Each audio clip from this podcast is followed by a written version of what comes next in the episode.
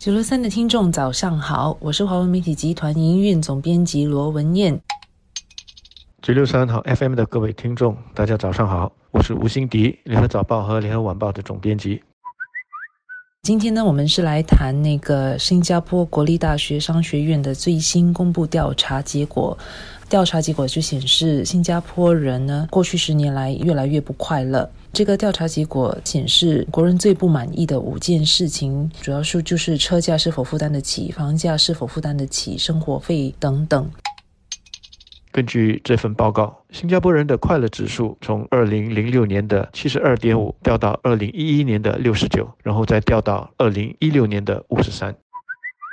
其实它背后反映的就是国人对经济前景或者经济的现状不太乐观的一种情绪和缺乏信心。我们在看这个调查是在二零一六年十月到二零一七年二月之间进行的，或者是完成的一个问卷调查。在那个时候呢，其实新加坡的经济势头看起来还不是特别的好，因为新加坡经济近年来都一直在处于转型的阶段，全球化、区域发展。转的趋势，数码化的趋势正冲击着各个行业，结构性的失业情况也比较严重。所以在这个转型过程中，国人难免会对于自己能不能够保留住饭碗、自己的就业前景如何，比较缺乏信心，或者是相对悲观的。所以在这样的压力下，再加上生活费的高涨，所以难免会觉得自己是跟五年前相比是没有那么快乐的。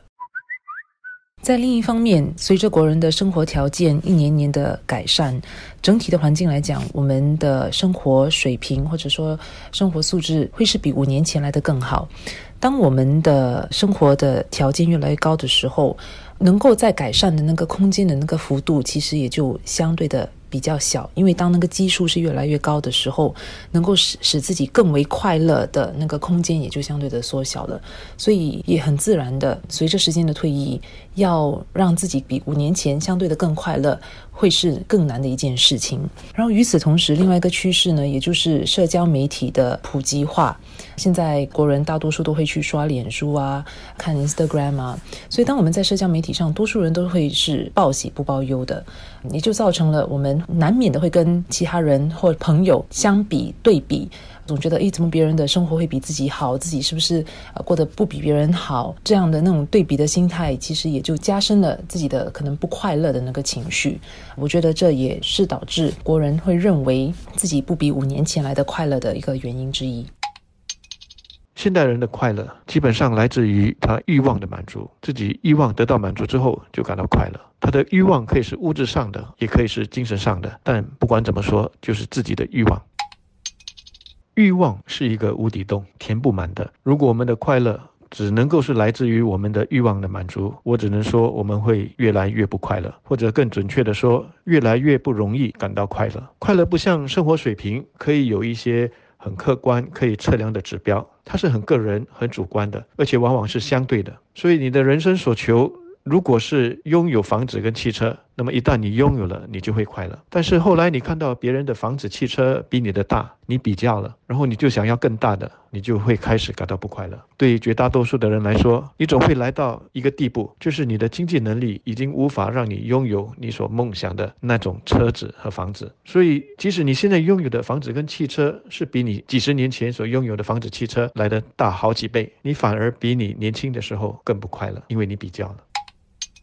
当然，有些人的欲望是非物质的，所以有些人会觉得世界这么大，他想去看一看。第一次坐飞机出国，哇，那种兴奋不得了。然后出国多几次了之后，就觉得也没有什么，开始要去更远的、更新奇的地点。本来这也是一种快乐，但是当你从日本回来，看到别人去了西班牙；当你从更远的美国回来，看到别人去了北极去看极光，你就会觉得你的快乐其实好像没有什么了不起。同样的，你就开始发现你很难再快乐起来，所以才会有一句老话说：“知足常乐。”